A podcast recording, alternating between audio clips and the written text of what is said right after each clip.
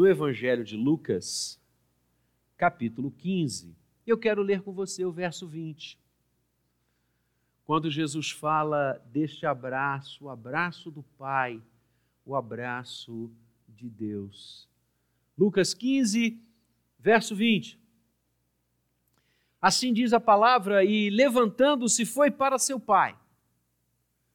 Vinha ele ainda longe, quando seu pai o avistou e, compadecido dele, correndo, o abraçou e o beijou. Compadecido dele, o abraçou e o beijou. Vamos orar mais uma vez, Pai amado. Tua palavra está aberta diante de nós, diante dos nossos olhos e do nosso coração. E agora rogamos a tua instrumentalidade, o teu agir, o teu mover nos nossos corações e vidas, para que entendamos esta palavra bendita e que ela seja no terreno dos nossos corações, como é semente abençoadora e que produza 30 a 60 e a 100 por um. Assim oramos, rogando que fales ao coração da tua igreja nesta manhã e de todos que estão conosco agora, para a glória de Jesus. Amém. Conhecida é a história de Lucas 15, conhecida como a parábola do filho pródigo. Certo homem tinha dois filhos, o mais novo pediu ao pai a sua parte na herança de forma abusada, porque só tem herança depois que o doador parte. Com donatário em vida não há que se falar em herança, mas ele pede e o pai misericordiosamente lhe atende. E lhe dá a soma que reservada estava para ele só depois da morte do pai. Mas ele não quer esperar, ele quer logo afastar-se do pai, ele não quer mais ficar ali. A casa do pai lhe incomoda. E ele sai, ele ganha o mundo e dilapida toda a fortuna que o pai lhe deu, todos os bens, de forma dissoluta em festas, em bebedeiras, em orgias. E enquanto o dinheiro havia, ah, os amigos, entre aspas, estavam presentes, tapinha nas costas. Mas com o dinheiro tendo acabado, os amigos sumiram. E ele nenhum emprego conseguiu, nenhum local de sustento ele teve êxito em encontrar e foi, Jesus diz, realizar ofício na época do Novo Testamento entre os judeus do mais baixo calão que poderia haver. Tratar de porcos. De porcos.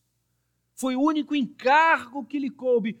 Quando Jesus então nos mostra quando o homem afasta-se do Pai, quando o ser humano deixa a casa de Deus e a companhia de Deus, ele desce ao mais profundo da degradação. E ali, cuidando dos porcos, misturando-se aos suínos, com aquele fedor, ele não conseguia nem comer. E ele disputava, diz a história, disputava com os porcos o alimento. Você sabe o alimento que os porcos comem. E nem isto ele conseguia. Que vida! No início da parábola, um homem que habita a presença do seu pai, que está com ele, que tem todas as regalias do filho, e que agora, por causa da sua vontade, que isso fique registrado, vamos voltar a isso daqui a pouco.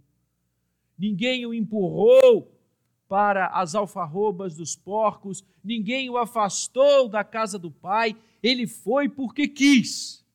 Ato volitivo. E agora ele está brigando com os suínos para comer a lavagem que eles comiam. E ele cai em si. O texto bíblico narrado por Jesus diz que ele cai em si e diz: Mas quem eu era e quem eu sou agora? Eu estava com o meu pai. Eu tinha tudo com ele. Olha onde eu estou agora, a que nível eu caí. Levantar-me-ei, irei ter com meu pai. E direi a ele: Pai, eu pequei, eu errei, eu pequei contra o céu, eu pequei diante de ti. Não sou digno que me trates como o filho que eu sou. Não sou digno que me des o mesmo tratamento que eu tinha contigo. Não sou digno. Pai, trata-me como um dos teus empregados. Me deixa trabalhar aqui. Me deixa semear os seus campos. Me deixe colher as suas coisas. Deixe eu trabalhar para ti. E ele se levanta larga a lavagem dos porcos, lava aquela lama onde certamente ele charfundava junto com aqueles animais. E começa a voltar para casa. E é exatamente esse o texto e o momento do texto que a gente leu nessa manhã. Porque de Jesus, que o Pai, que nessa parábola expressa, significa e mostra quem é Deus para nós o pai o avistou ainda longe. Os olhos do pai, que eu creio diariamente se colocavam em momentos diferentes do dia, a olhar aquela estrada, a olhar aquele caminho, na expectativa, na vontade e no desejo que o seu filho voltasse diariamente. O texto não diz que o pai estava passando, olhou e viu seu filho a voltar. O texto é lindo. Quando diz, na expressão da palavra de Deus, ainda longe. O pai viu o filho ainda longe. e correu ao seu encontro.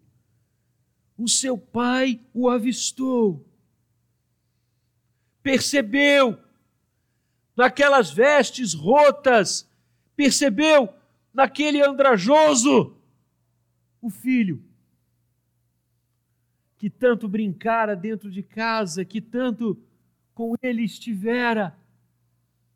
O coração do pai reconheceu o seu filho. O que talvez fosse impercebível para outras pessoas. Não, não, esse não é o que saiu daqui. Mas o coração do pai não se engana. E o texto diz que o pai vai ao encontro do moço. Que Deus maravilhoso. E a palavra diz que o sentimento que brotou no coração do pai. Ao avistar o seu filho, foi misericórdia, foi compaixão. Vinha ele ainda longe quando seu pai o avistou e, compadecido dele, correu ao seu encontro. Outro diferente do pai, diferente de Deus, mandaria que os empregados enxotassem aquela pessoa. Você fede, você está rasgado, suas vestes não dignificam você. Vai embora.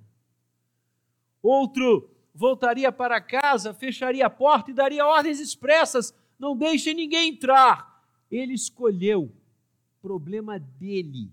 Ele assim o quis. Ele que assuma as consequências dos seus atos. E nós não poderíamos repreendê-lo. Mas não o Pai que Jesus quer que saibamos que é o nosso Pai. Corre ao encontro dele. E compadecido faz o quê? O abraça. Compadecido o abraça. Eu quero pensar nessa manhã com você sobre o abraço do Pai, o abraço de Deus. E quero dizer, em primeiro lugar, que o abraço de Deus, conforme o texto lindo da parábola do Pai amoroso, é um abraço de acolhimento. É a primeira coisa que a gente aprende. Aquele pai abraça o seu filho dizendo: Seja bem-vindo. O pai abraça aquele filho e eu imagino toda a força desta imagem, como aquele moço deve ter se sentido, abraçado depois de tanto tempo, porque ele apanhou muito. O pecado faz isso na nossa vida. O pecado nos bate. No início, ele até pode ser prazeroso. Provérbios diz isso. Mas o seu final é caminho de morte. Aquele moço havia apanhado e desceu na narrativa linda de Jesus, como eu disse, ao mais baixo grau da dignidade da sociedade judaica da época. E o pecado faz isso. O pecado lança o ser humano, que o salmo chama de coroa da criação, a isso que nós vemos diariamente e escutamos procedimentos, comportamentos, intenções do coração absolutamente depravados, arruinados. Que humanidade é essa, criada de forma tão linda por Deus, cuja imagem e semelhança dele ele emprestou a cada um de nós? Quando olhamos hoje para as atrocidades que o ser humano faz e comete, nós nos lembramos que nos afastamos da casa do Pai e estamos cuidando de porcos, esta é a verdade. Mas o abraço de acolhimento continua. É o abraço que diz: Você está de volta. Eu acolho você. Amados, o abraço de Deus para cada um de nós que estávamos na mesma situação daquele moço, que nos igualamos, e essa história é linda, eu não vou tocar no outro ponto agora, porque nós também nos igualamos muitas vezes, infelizmente, ao filho mais velho, mas ao filho mais novo é fato. Porque afastamos-nos de Deus, deixamos a casa do Pai, fomos embora, o pecado é isso dilapidamos o que Deus nos deu de forma graciosa. Mas o que, que o texto nos ensina? E eu quero dizer para você nessa manhã: que dá para voltar. Que dá para voltar. E essa volta tem um nome: Jesus Cristo. Em Jesus Cristo, Deus abraça acolhendo-nos novamente. Em Jesus Cristo, o Senhor olha diariamente para mim e para a sua vida, aguardando o nosso retorno. E em Cristo é possível voltar. Em Cristo é possível retornar a casa. Porque então o abraço de Deus em Cristo é o abraço da reconciliação. Era isso que aquele pai também dizia, como expressão do seu acolhimento ele se reconcilia. Ele traz o coração do filho de volta. E aí você vai entender a linda passagem do Novo Testamento que diz: Deus estava em Cristo, reconciliando consigo mesmo todas as coisas. É possível voltar, é possível receber o abraço de Deus, é possível receber o abraço de acolhimento do Pai porque Cristo nos reconciliou com Ele. Ele pagou o preço da nossa reconciliação. Podemos voltar para casa porque o Cordeiro de Deus se entregou por nós. E há poucos domingos atrás nós falamos deste púlpito quando analisamos Marcos sobre a morte de Jesus. E ali nós falamos com o coração do Evangelho. Ele se entregou por nós. Eu sei que foi pago um alto preço para que nós pudéssemos voltar para casa. Hoje o Senhor nos abraça, nos acolhendo, independentemente da nossa situação. Aquele jovem foi abraçado como ele estava. A graça de Deus nos alcança como nós estamos. Você que está me ouvindo, você que está aqui nesta manhã, a graça de Deus gera esta reconciliação, o perdão, e esse é o segundo aspecto do abraço, o abraço do perdão do acolhimento gerado na reconciliação e o abraço do perdão. Quando aquele pai corre, e ele era um homem de autoridade, ele se desnuda de toda a sua glória, de todo o seu poder de Senhor e corre na direção do seu filho, porque ali estava o que para ele era mais precioso do que todas as coisas. Ali estava aquele para o qual ele havia vivido e gerado. Quando ele abraça aquele moço, ele está dizendo, e na verdade ele está gritando: Eu perdoo. Por isso, trazei depressa a melhor roupa, vestiu, ponde no anel, um anel no seu dedo, sandálias nos seus pés. Trazei também matai o novilho cevado, comamos e regozijemo-nos, porque este meu filho estava morto e reviveu, estava perdido e foi achado, e todos começaram a regozijar-se. É o abraço do perdão, perdão que gera a restituição do status quo àquele jovem. Põe o anel sinal de autoridade, a veste nova, tire esses trapos que ele está vestindo, vamos pegar o novilho cevado, representação máxima de que ele estava de novo integrado à família. É o abraço do perdão. Deus nos abraça em Cristo, nos perdoando.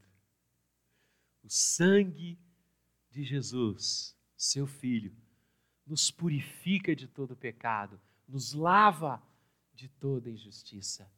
O que Deus faz quando Ele nos abraça em Cristo, Ele nos dá uma nova veste, Ele coloca um anel no nosso dedo, sandálias nos nossos pés e celebra não apenas com o novilho cevado, mas com o Cordeiro de Deus que tira o pecado do mundo.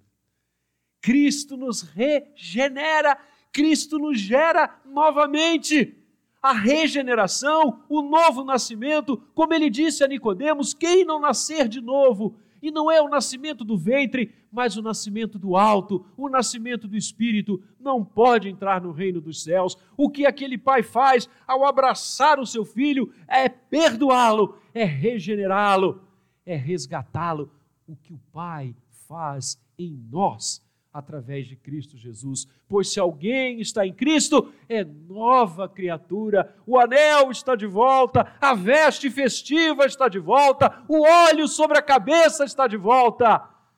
Porque ele estava perdido e foi achado, morto e ressuscitou. Se alguém está em Cristo, é nova criatura. As coisas antigas passaram, tudo se fez novo. É o abraço do perdão, é o abraço da nova vida é o abraço dos pecados que ficaram na cruz e a vida que brota do túmulo vazio, é a restauração intensa, plena e eterna que Deus faz em nossos corações. Por isso, ninguém perde a salvação, porque ela é dada por Deus. O abraço do perdão é dele. Não fomos nós que conquistamos esse perdão pelas nossas atitudes, não fomos nós que compramos esse perdão, o perdão é graça. como foi graça daquele pai. E é isso que Jesus está nos ensinando: correr ao encontro do filho para abraçá-la. É o abraço da nova vida, o abraço da graça que só o Senhor pode nos dar. E em terceiro e último lugar, eu creio que este abraço do Pai, além do abraço do acolhimento, além do abraço do perdão que regenera, que expressa e grita sobre o seu amor, é o abraço da proteção. O que que aquele pai estava fazendo ao abraçar o seu filho rebelde? Ao abraçar o seu filho que foi embora, era dizer a ele: Eu protejo você. Você agora está de novo nos meus braços. Você agora não precisa buscar comida e disputá-la com os porcos. Eu estou aqui para proteger você. Agora fique comigo. É isso. O abraço do Pai que o Senhor nos deu e nos dá diariamente em Cristo Jesus significa a sua proteção. Tanto é que dali, do meio da estrada, onde o pai foi ao seu encontro, eles voltam e a festa em casa. E há barulho gostoso de gente rindo. E há um novo som nos céus. O som da proteção, da guarida, dos braços do Pai que protegem e envolvem o filho amado. Quando eu penso no abraço protetivo de Deus, eu penso na sua providência. E é exatamente assim. O Senhor não se afasta de nós. O Senhor não nos deixa, e eu escrevi isso na pastoral de hoje do boletim. E não obstante os tempos serem tão ruidosos, absolutamente aflitivos para tantos e para nós. A graça do Senhor é constante. O seu carinho, a sua providência, o seu abraço protetivo não nos deixa. Por isso, nós podemos avançar na certeza de que somos amados, mesmo sem merecermos, na certeza de que João 3,16 está escrito sobre as nossas vidas. Deus amou de tal maneira que deu seu Filho único, para que todo aquele que nele crê não pereça, mas tenha vida eterna. O amor de Deus, expresso na sua protetividade, expresso na sua providência, jamais nos abandonará. Ainda que atravessemos os vales escuros como a sombra da morte, o Senhor não nos deixará. Pelo contrário, ele continuará a nos dizer, como Isaías proclama: Eu sou o Senhor teu Deus, tomo-te pela mão direita e digo: Não temas, que eu te ajudo. É o abraço da providência que nos guia, que nos conduz, que nos pastoreia, que nos ensina, que não nos larga, que não nos abandona à sorte e aos azares da vida, mas o Senhor é quem vai adiante de nós. É o abraço do seu amor, do seu carinho, da sua ternura que em Cristo nos devolve a possibilidade de avançar, de sonhar e de esperar o novo céu e a nova terra, porque se Ele falou, é fato que acontecerá. Se ele prometeu, é certo que fará, pois Deus não é homem para mentir, nem filho do homem para se arrepender. Esse abraço do Pai é um abraço da proteção, que não apenas revela a sua providência, mas revela a proximidade. Porque abraçar é estar junto. Abraçar é sentir o calor do outro E Deus nos abraça diariamente para nos mostrar como Ele está próximo de nós, não distante, não afastado. O pai corre e abraça o seu filho. E todos aqueles que, porventura, testemunharam aquela cena, ao verem os dois abraçados, talvez não soubessem vislumbrar onde acabava um e começava o outro. Porque o abraço significa proximidade. É assim que Deus nos trata, com proximidade. E quando a gente fala sobre isso, a gente lembra do Salmo 23, quando o salmista diz que habitaria na casa do Senhor para todo sempre. Ou seja, eu estarei próximo de Deus por toda a eternidade. É isso para todo aquele que nele crer não pereça, mas tenha a vida eterna. Um abraço eterno que jamais se afastará. Não há pandemias no abraço de Deus. Não há qualquer vírus ou bactéria que possam fazer com que o Senhor se isole de nós. Ao contrário, ainda que a chaga do pecado tenha nos jogado no chão e nos feito descer aos degraus mais baixos da história, o amor de Deus e a sua vontade em abraçar cada um de nós e nos trazer de volta, no abraço de acolhimento, no abraço do perdão e no abraço do seu trato, da sua providência e da sua proteção, são absolutos. Que Deus nos abençoe. E que você, nessa manhã, junto comigo, se sinta abraçado por Deus. Se sinta querido por Deus. Porque Deus quis você de tal forma que enviou Jesus. O abraço de alguém que morreu com as suas mãos abertas e seus braços abertos, um simbolismo lindo de que Ele é capaz agora de nos fechar ao seu entorno, nos perdoando, nos acolhendo e nos protegendo. Que o Senhor nos guarde e que o abraço de Deus seja com você e por você todo o tempo. Deus nos abençoe.